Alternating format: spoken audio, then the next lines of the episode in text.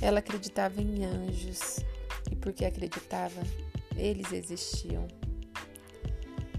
Não é sobre brilhar, é sobre iluminar, é sobre ser luz no mundo, é sobre essa positividade, é sobre essa fé inabalável, é sobre esse desejo de futuro e um futuro onde a gente seja feliz, onde tenha respeito?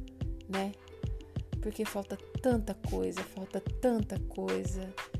E se eu posso contribuir um pouquinho para que esse futuro seja aí, é, digamos assim, mais ameno, menos doloroso, menos rancoroso, já tá bom para mim.